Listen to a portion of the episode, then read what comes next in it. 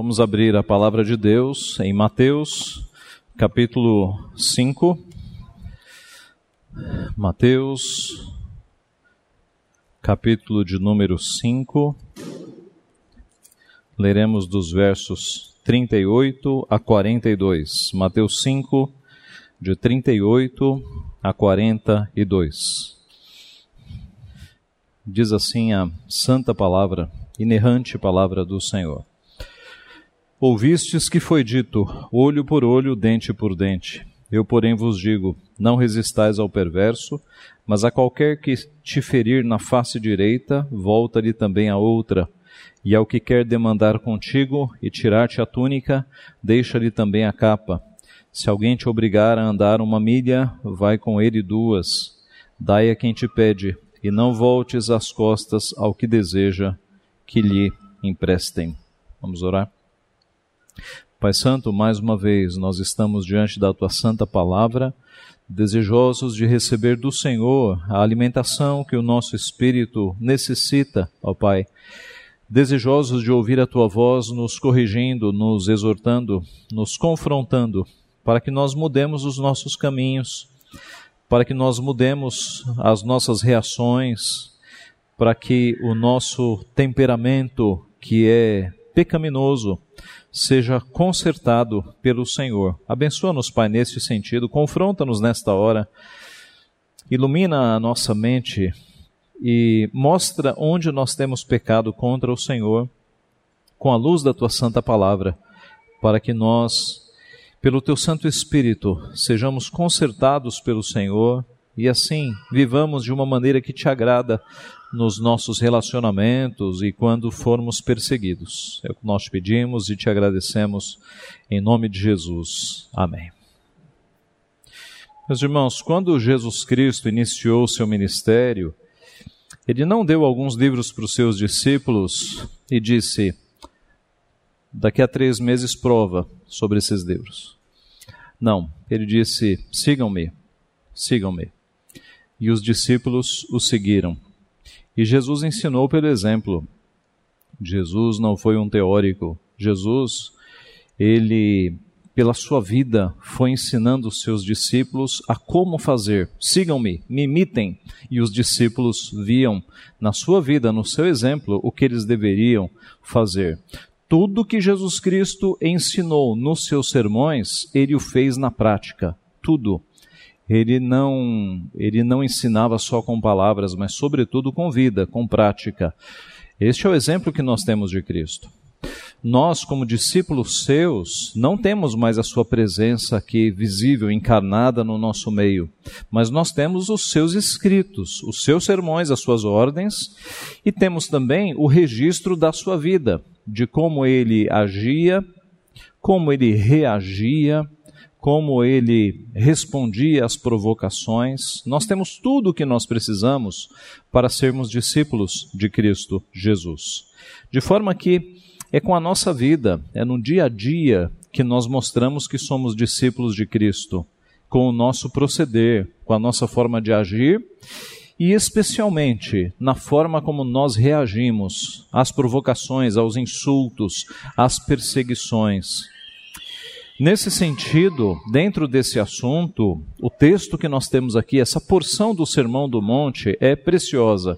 É um texto desafiador e é um texto primoroso, valioso que nós temos diante dos nossos olhos. Sobre estes versículos, o pastor J.C. Riley escreveu o seguinte: Os que desejarem saber como deveriam agir e sentir no tocante ao próximo, devem estudar com frequência estes versículos. Eles merecem ser escritos em letras de ouro. Estes versículos têm sido elogiados até mesmo pelos adversários do cristianismo. Irmãos, estes versículos que nós temos aqui diante de nós, do 38 ao 42, se eles forem colocados em prática na nossa vida, quando nós somos perseguidos, quando nós somos insultados, eles revelarão de uma forma muito forte a beleza do Evangelho. Porque nós temos aqui uma prática altamente desafiadora. Nenhum de nós faz com tranquilidade o que nos é pedido nestes versículos. Só com o poder do Espírito Santo é que nós podemos fazê-lo. E quando nós o fazemos, o brilho do Evangelho se torna evidente. Na história, nós temos muitos irmãos nossos que agiram assim, que ao serem insultados, provocados, presos e até torturados, eles colocaram em prática o ensino de Jesus Cristo, não pagando mal com mal, dando a outra face. E o Evangelho brilhou, e o Evangelho mostrou ao mundo o seu diferencial, o que é seguir de fato a Cristo. Nós temos aqui, meus irmãos, uma parte do Sermão do Monte que é um testemunho notável, inesquecível, extraordinário do Evangelho. Nós temos aqui nestes versículos, então, lições preciosas de como nós devemos reagir aos nossos adversários quando nós somos perseguidos. Quando nós somos perseguidos como cristãos, pregando o Evangelho. Quando nós somos perseguidos porque as pessoas sabem que nós somos crentes. E aí nos perseguem na vizinhança, no trabalho, na escola, na família. Como nós devemos reagir? É o que Cristo nos ensina aqui. Três reações valiosas quanto à, à perseguição dos nossos adversários. A primeira reação que nós temos aqui, a primeira reação, não responda aos insultos. Não responda aos insultos. Ouvistes que foi dito olho por olho, dente por dente. Nós sabemos que aqui no Sermão do Monte, Jesus está corrigindo o ensino deturpado dos fariseus. Nós temos visto isso. Ele sempre começa com: Ouvistes que foi dito, vocês foram ensinados assim, mas eu vos digo. E aí ele vai corrigir aquilo que foi ensinado errado. E aqui, o que, que Jesus está corrigindo quando ele diz: Ouvistes que foi dito, olho por olho, dente por dente, eu, porém, vos digo: Não resistais ao perverso, mas a qualquer que te ferir na face direita, volta-lhe a outra. E ele segue. O que é que ele está corrigindo aqui? Ora, o olho por olho, dente por dente, não está na Bíblia? É claro que está. Pelo menos três vezes na lei aparece o olho por olho, dente por dente. A grande questão é que quem executa o olho por olho, dente por dente, não é a pessoa individual, é o Estado, é o governo. Eram as autoridades, os anciãos de Israel quem deveriam fazer isso. E note que Jesus está aqui não falando de aplicação feita pelo governo, mas ele, ele puxa isso para o ambiente é, individual. Por quê? Porque os, qual era a distorção? Os fariseus, eles estavam se vingando a si próprios individualmente.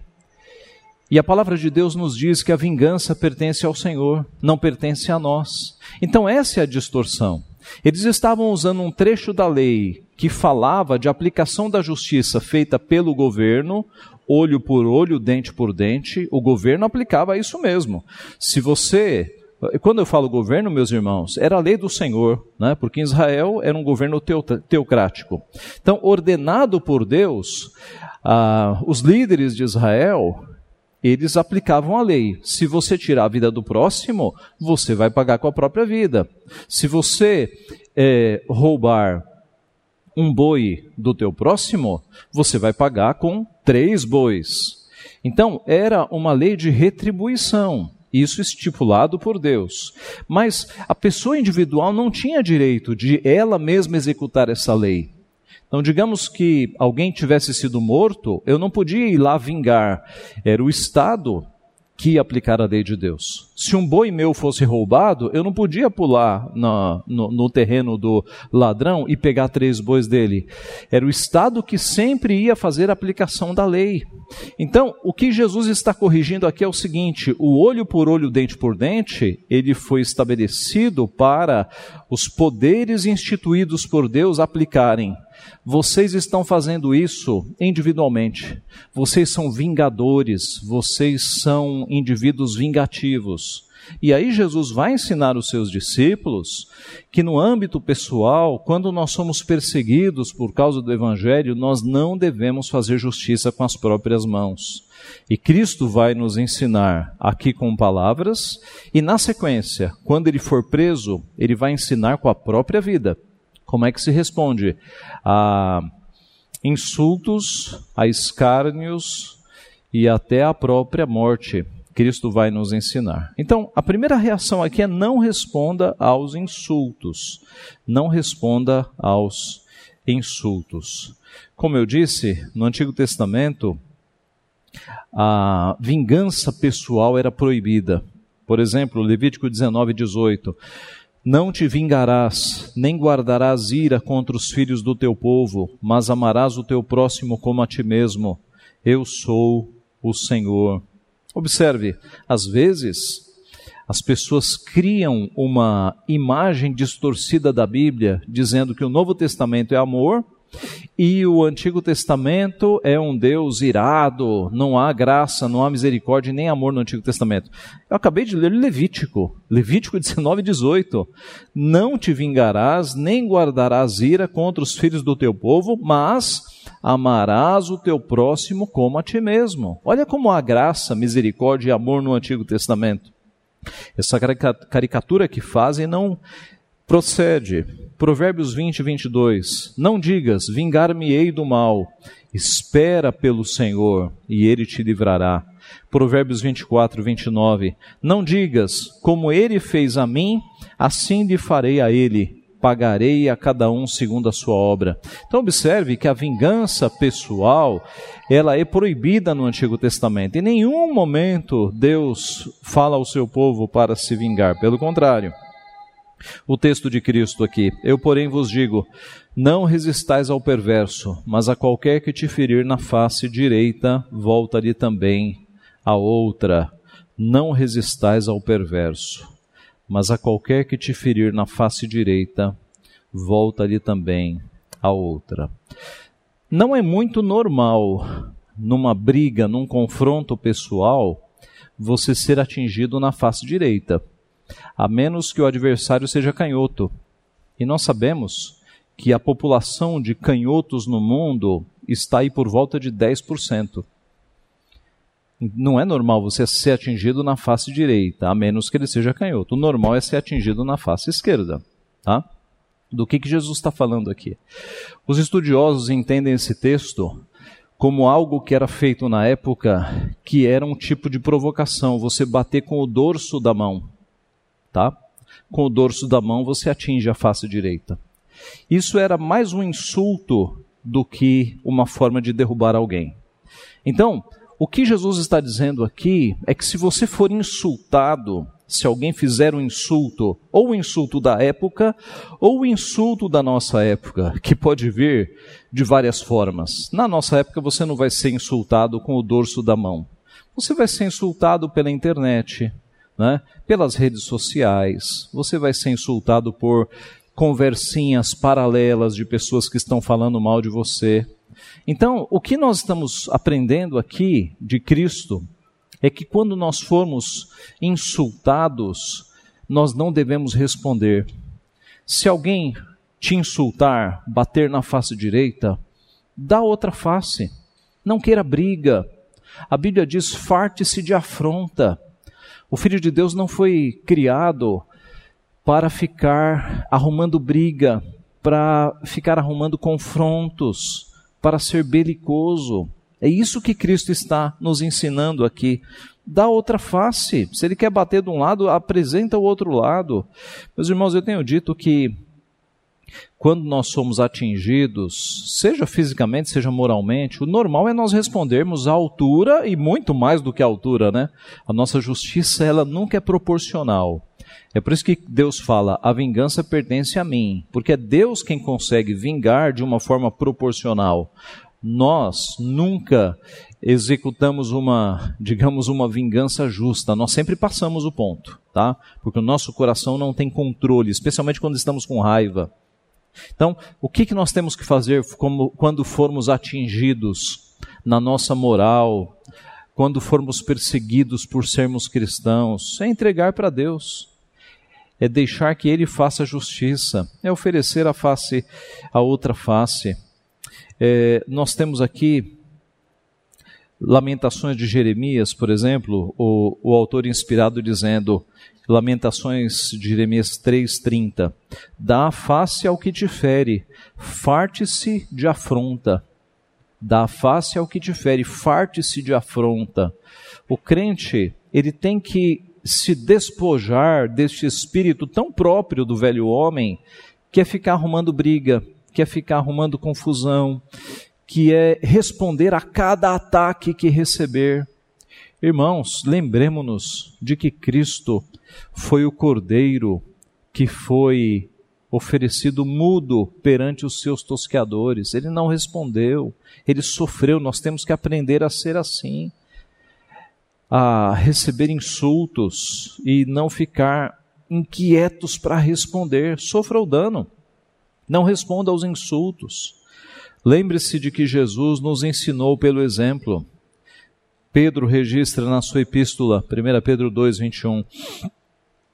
Porquanto para isto mesmo foste chamados, pois que também Cristo sofreu em vosso lugar, deixando-vos exemplo para seguirdes os seus passos, o qual não cometeu pecado, nem dolo algum se achou em sua boca, pois ele, agora, quando ultrajado, não revidava com ultraje. Quando maltratado, não fazia ameaças, mas entregava-se àquele que julga retamente. Então, a primeira reação que Cristo nos insulta aqui é: não responda aos insultos. Não responda aos insultos. Você pode colocar essa lição na prática muito rápido, essa semana.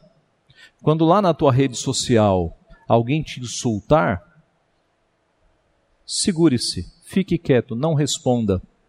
Não responda. Alguns de nós somos muito insultados, muito insultados. E a beleza do Evangelho vem quando nós agimos como Cristo, não respondendo, ou respondendo com bem. A pessoa te insulta e você a trata com respeito, com amor, com misericórdia. A beleza do Evangelho está aí, meus irmãos. Na próxima vez que você for insultado, então, lembre-se, lembre-se de Cristo, lembre-se desse ensino. Dê a outra face não responda aos insultos, farte-se de afronta. É a primeira reação que Cristo nos ensina e ele ensinou pelo exemplo. A segunda reação, sofra o dano. Sofra o dano.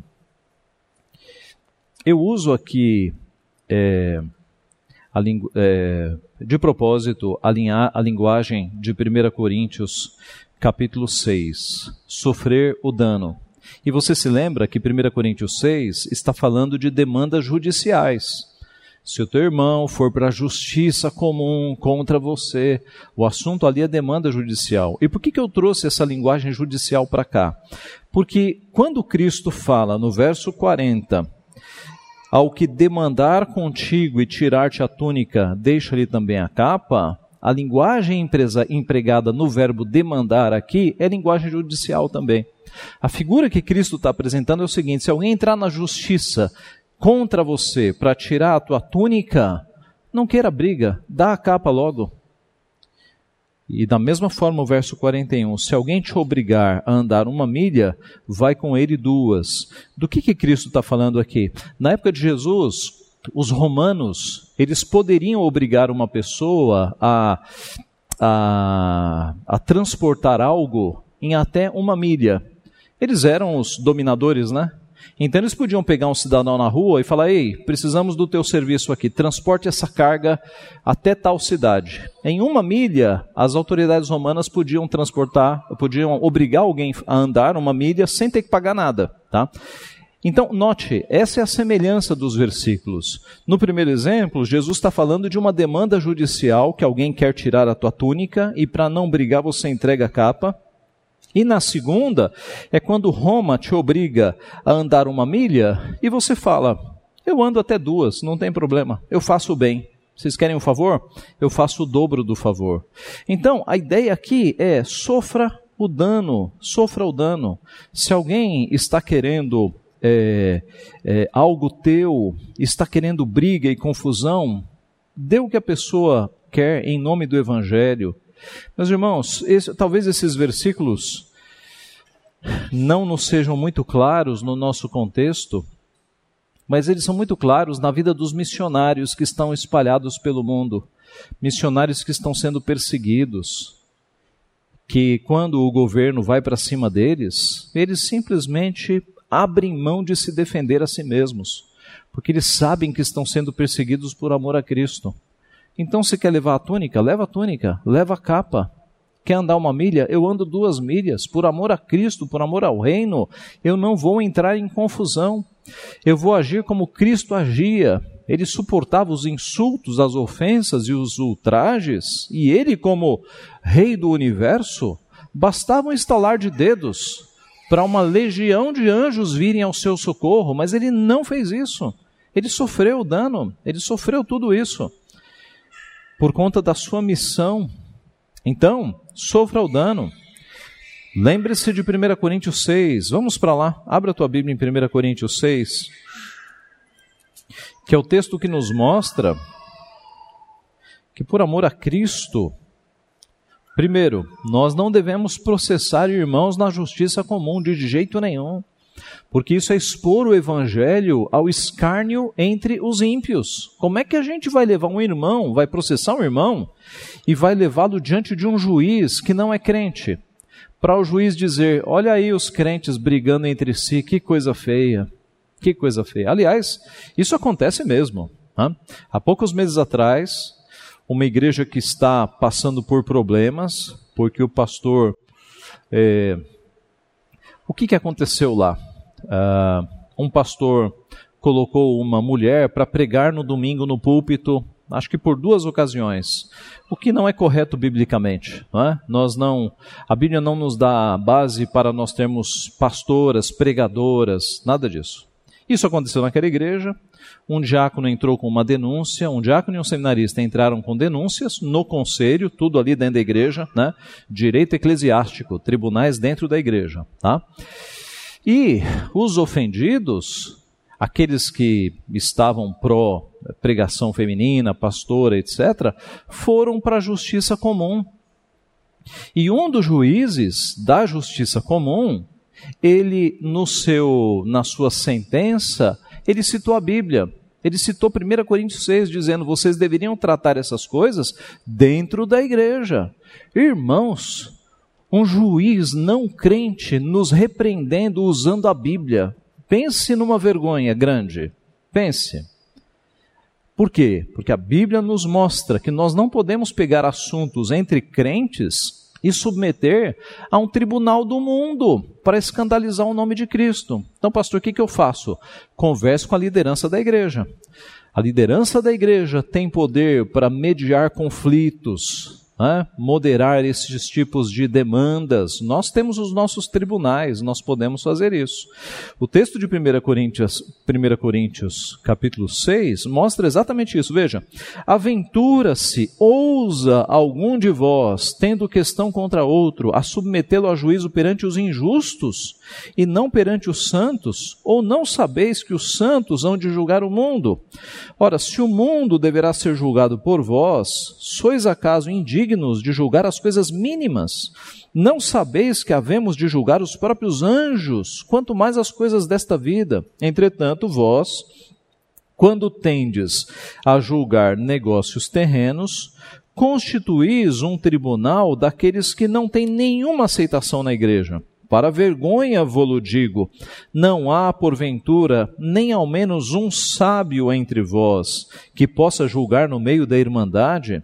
Mas irá um irmão a juízo contra outro irmão, e isso perante incrédulos. O só existir entre vós demandas já é completa derrota para vós outros.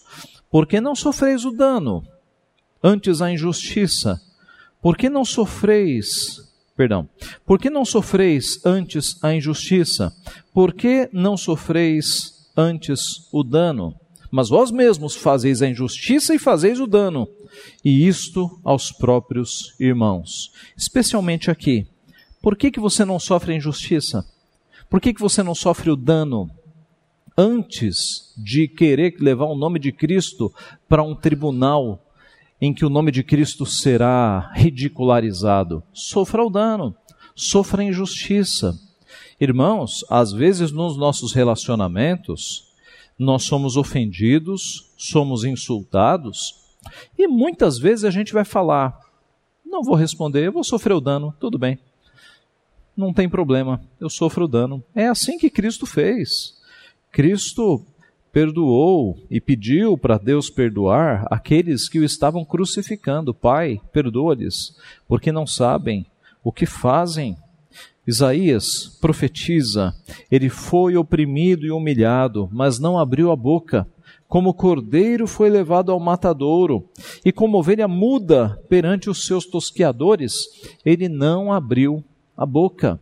Nós temos que aprender com o nosso redentor, meus irmãos, a sofrer injustiças, a sofrer insultos e não abrir a boca, não responder, não pagar com a própria moeda, vencer o mal com o bem. Nós sabemos disso. Tende em vós o mesmo sentimento que houve também em Cristo Jesus, pois ele, subsistindo em forma de Deus, não julgou como usurpação ser igual a Deus. Antes, a si mesmo se esvaziou, assumindo a forma de servo, tornando-se em semelhança de homens, reconhecido em figura humana. A si mesmo se humilhou, tornando-se obediente até a morte e morte de cruz. Então, a segunda reação que Cristo nos ensina aqui, meus irmãos, além de não responder aos insultos, é sofrer o dano. E por fim, a terceira reação do texto é espalhe a bondade. Veja, o verso final: dá a quem te pede e não voltes as costas ao que deseja que lhe emprestes. Então, se alguém te pede algo, haja com bondade, haja com generosidade. É claro, meus irmãos, nós temos que ser criteriosos para ajudar pessoas que de fato estão precisando. Nós temos que ser criteriosos para não, vou falar bem claro aqui, para não dar dinheiro para quem vai no bar encher a cara ou não dar dinheiro para quem vai virar as costas e vai comprar droga, né? porque você não está ajudando essa pessoa. Você está ajudando a alimentar o vício dela. Nós temos que ser criteriosos para ajudar pessoas que realmente precisam de ajuda. E se você quiser ajudar alguém que está viciado em álcool ou viciado em drogas, você tem meios de ajudá-lo também e deve ajudar, ok? Há, um, há um autor puritano que diz que a nossa ajuda ela tem que suar na nossa mão. Qual é a ideia? De que a gente está com a ajuda na mão, mas a gente analisa exatamente a pessoa ou as pessoas para quem a gente vai entregar que precisam de fato e que essa ajuda vai ser uma bênção na vida da pessoa, entendeu? Não é sair por aí distribuindo dinheiro, como se nós pudéssemos, né? mas é nós entregarmos a nossa ajuda, a, o nosso dinheiro, o nosso donativo, o nosso alimento para aquela pessoa que realmente está precisando. E sabemos, estamos cercados de pessoas assim. Né? É, não, irmãos, nenhum crente pode dizer, ah, eu não dou esmola porque a pessoa vai, vai gastar com bebida. E aí a pessoa não dá esmola nunca. Não. Ajude as pessoas. Está cheio de gente precisando de fato ao redor de você. Então não use de uma desculpa de que se alguns estão é, é, usando mal, você não vai ajudar ninguém. Não, nós temos o dever e a obrigação de ajudar as pessoas que estão ao nosso redor. Ajudar com critério, com sabedoria, com discernimento, mas temos que ajudá-las. Dá quem te pede e não voltes as costas ao que deseja que lhe emprestes. Então, se alguém te pede, dê, ajude. Se alguém te pede emprestado e você não pode doar, mas você pode emprestar, empreste, e empreste sem juros, sem usura. Empreste para abençoar a pessoa. Se você tem condições, faça isso, é o que Cristo está nos ensinando. Nós lemos Romanos 12, 19 Não vos vingueis a vós mesmos, amados, mas dai lugar à ira, porque está escrito: A mim me pertence a vingança, eu é que retribuirei, diz o Senhor. Pelo contrário, agora, se o teu inimigo tiver fome, dá-lhe de comer. Se tiver sede, dá-lhe de beber. Porque fazendo isto, amontoarás brasas vivas sobre a sua cabeça. Essa figura de brasas vivas sobre a cabeça é a ideia, irmãos, de, de bênção de Deus. Né? É, não faz muito sentido na nossa cultura, mas é a ideia de, da, da bênção de Deus. Observe, Cristo, quando fala, dá quem te pede e não voltes as costas ao, ao que deseja que lhe emprestes, está aqui dentro do texto da vingança. Então, o que ele está falando é, inclusive, para nós agirmos com bondade para com o nosso adversário, que de repente precisa de algo, ou emprestar para aquele que está nos perseguindo. É, é um desafio mais difícil ainda. Porque esse versículo está no bloco da vingança, está tratando com adversários, com inimigos. E quando Paulo escreve aos Romanos, ele está falando de vingança que pertence ao Senhor, de não deixar vencer do mal, mas vencer o mal com o bem, e no meio ele coloca: se o teu inimigo tiver fome, você dá de comer. Se o teu inimigo tiver sede, você dá de beber. Porque fazendo isso, amontoarás brasas vivas sobre a sua cabeça. Você terá a bênção do Senhor quando você agir assim. Meus irmãos, Fazendo assim, além de nos parecermos com Cristo, nós nos parecemos com o nosso Deus. Ora, o nosso Deus não é aquele que faz nascer o sol belíssimo até sobre os ateus, até sobre os blasfemos. Está todo mundo falando mal de Deus, né? Os ímpios. E Deus dá um sol desse para os ímpios. Deus não separa o seu povo no cantinho, ó, um solzinho aí para vocês. Não. Ele faz com que o sol, as chuvas, as estações frutíferas, elas abençoem até os ímpios, até os inimigos, até os blasfemadores. E, e Cristo nos diz isso, né? Aqui no Sermão do Monte, mais para frente, a gente vai parar nesse texto. Sede perfeitos, como perfeito é o vosso Pai Celeste. Hajam desta forma. Abençoem os inimigos de vocês. Deem de comida aos inimigos. Deem de beber aos inimigos. Abençoem, não amaldiçoem. Então, meus irmãos, nós vemos na Bíblia, inclusive, esse tipo de comportamento de generosidade ao invés de vingança. Abraão deu ao cobiçoso sobrinho Ló a chance de escolher as terras. José, no final da história, agora como segundo homem do Egito, imagine o poder que ele estava. Ele podia se vingar dos seus irmãos, mas ele não fez assim. Ele pagou o mal com o bem. Chamou os irmãos, levou todo mundo lá para o Egito. Ele pagou o mal com o bem.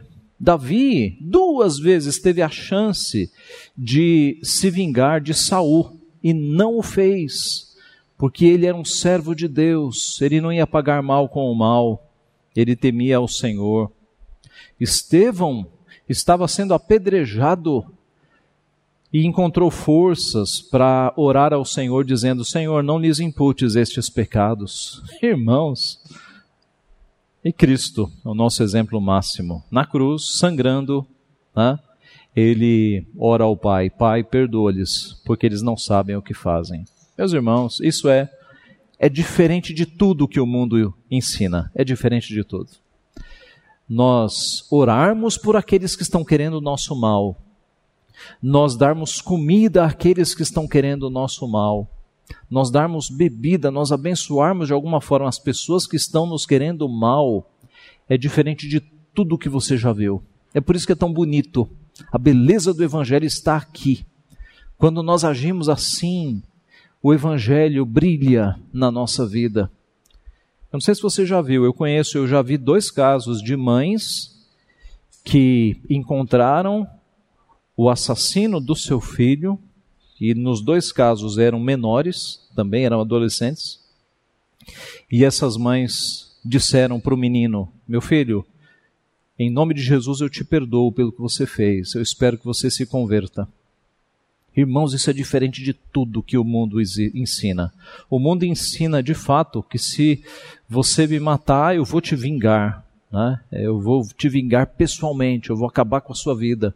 É isso que o mundo ensina. Cristo nos ensina a oferecer a outra face. Cristo nos ensina a abençoar aqueles que nos amaldiçoam, aqueles que falam mal de nós. Então, uma questão prática. Quando pessoas estiverem falando pelas tuas costas, querendo o teu mal, tramando contra você, ore por essas pessoas. Coloque-as na lista de oração, na tua lista de oração. Porque é o que Cristo nos ensina. Nós devemos orar por elas e não amaldiçoá-las. E num primeiro momento, nós nós somos pecadores, né? A nossa reação é querer o mal para essas pessoas. Mas se todos os dias você orar por essas pessoas que te perseguem, esse sentimento de raiva vai embora. E daqui a pouco se transforma num sentimento de misericórdia. É assim que Cristo nos ensina. Ele orou pelos que o, pelos seus que os pelos seus inimigos, aqueles que o perseguiam, aqueles que o crucificaram, e ele nos ensina a termos um coração desta forma também. Assim, meus irmãos, como eu disse no começo, Cristo não nos deu um punhado de livros e disse prova daqui a três meses. Né? Ele não fez isso com os discípulos. Ele disse: sigam-me, me sigam. E ele faz o mesmo conosco. Ele quer que nós conheçamos a palavra de Deus, com certeza, mas que, sobretudo, nós a coloquemos em prática, que nós o sigamos nas nossas questões do dia a dia, que nós nos lembremos a não pagar mal com mal. Isso se aplica no casamento, na discussão entre marido e mulher, isso se aplica. Quando você para para pensar e fala: Não, eu não vou pagar o mal com o mal, eu vou sofrer o dano, eu vou perdoar, eu vou responder com amor. Isso se aplica no trabalho, quando você está sendo perseguido ou perseguida, justamente porque é crente. Então você não vai ficar respondendo aos insultos. Você vai sofrer o dano e entregar a vingança na mão do Senhor. Senhor, está nas tuas mãos. Se precisar fazer vingança, é Deus quem vai fazer vingança. Isso serve para a escola, né? adolescentes, crianças. Se você está sendo perseguido por alguém na escola, né? não revide, não pague o mal com o mal. Ore ao Senhor, peça para Deus te proteger, e Deus vai te proteger. Que Deus nos abençoe, meus irmãos. Que nós que nos chamamos cristãos, nós vivamos como Cristo viveu. Senão, que hipocrisia será essa? Nós que nos chamamos cristãos, que recebemos o nome de cristãos e somos vingativos e não deixamos passar nada.